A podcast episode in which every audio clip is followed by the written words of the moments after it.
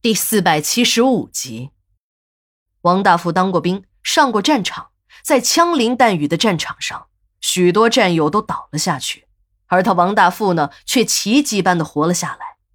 他坚定的认为，那是和他参军前母亲送他的那个关公像有关。这个小铜像，他一直当宝贝一样揣在怀里，就是睡觉的时候也从不离身。一定是关老爷在暗中保佑他，才没有把命丢在老山前线。为了报答关老爷，他请了一尊关老爷像，还塑了金身供奉在办公室里，朝跪夕拜。要说王大富啊，他其实并不迷信，什么妖精鬼怪他是不信的。可这关二爷不同，这是战无不胜的战神，是自己的幸运神。王大富扑通一下子跪在了关老爷的面前。一边磕头一边许愿，等自己给胡德利这个老鬼办完丧事，自己一定要给关老爷再重塑整个精神。这一天，王大富虽然一直都在忙胡德利的丧事儿，努力的当个孝顺姑爷，他知道这是关键时刻，自己九十九拜都已经完事儿了，最后这一哆嗦一定要表演好，善始善终嘛。他表面上在哭。可心里早就乐开了花了。刚才他收到了两条来自医院病房里的短信，是两个女人发给自己的，一个是兰妮，另一个是小红。两个女人都已经赶到了产房。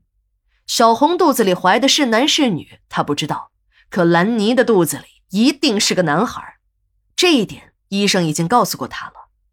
老来得子的兴奋让王大富感觉自己似乎年轻了很多。动作也轻松多了，要不是正在给自己的老丈人办丧事儿，他一准能笑出来。可现在还不能笑，还不到他王大富扬眉吐气的时候。等自己办完这个老鬼的丧事，再清除完那些胡家的本家后，自己想怎么笑都行。这一整个白天，王大富感觉特别的长，就像一个世纪。在煎熬的等待中，终于到了晚上。等人们渐渐的散去。他迫不及待地钻进了车子，连司机也没有用，自己驾驶着车子一路狂奔。在去医院的路上，王大富就接到了电话，兰妮生了，是一个八斤半的大胖小子。王大富这个高兴啊，他抱着自己的儿子，心里那个美呀。虽然他的心里对这个孩子始终有一些疑惑，可兴奋的心情早已把那些疑惑赶到了九霄云外。现在只剩下激动和兴奋了。他抱着孩子看了又看，亲了又亲，直到护士把孩子抢走，王大富才想起来要关心一下还在病床上的兰妮。兰妮看着王大富对孩子的亲热劲儿，心里也很高兴。看来这个男人的内心深处还是有爱的，只不过一直没有表露出来罢了。正在王大富和兰妮说话的时候，一个亲信小跑着进了病房。向王大富使了个眼色，王大富一看就明白了，这个亲信是自己派到小红身边的。这一个眼神，王大富便明白了，小红那里一定是有了状况。这种事情是不能让兰妮知道的，尤其是这个时候，更是不能让她知道。等王大富来到了产房门口，看见小红正躺在产床之上，两腿分开，保持着下蹲的姿势。一个中年女医生正在按摩着小红的腹部，连头都没有抬着，对她说：“你是产妇家属啊，让你在外面等着，你干什么去了？和你说了多少遍了，这生孩子是大事儿，一定要在产房外面等着，还愣着干什么？进来，产妇有一些难产，你进来配合一下，缓解一下产妇的紧张情绪。”这个中年女医生一通唠叨，把王大富损了个茄皮子色。那口气就像是老师教育犯了错误的小学生，家长骂孩子一样。这种居高临下的姿态让王大富的那个亲信有点接受不了。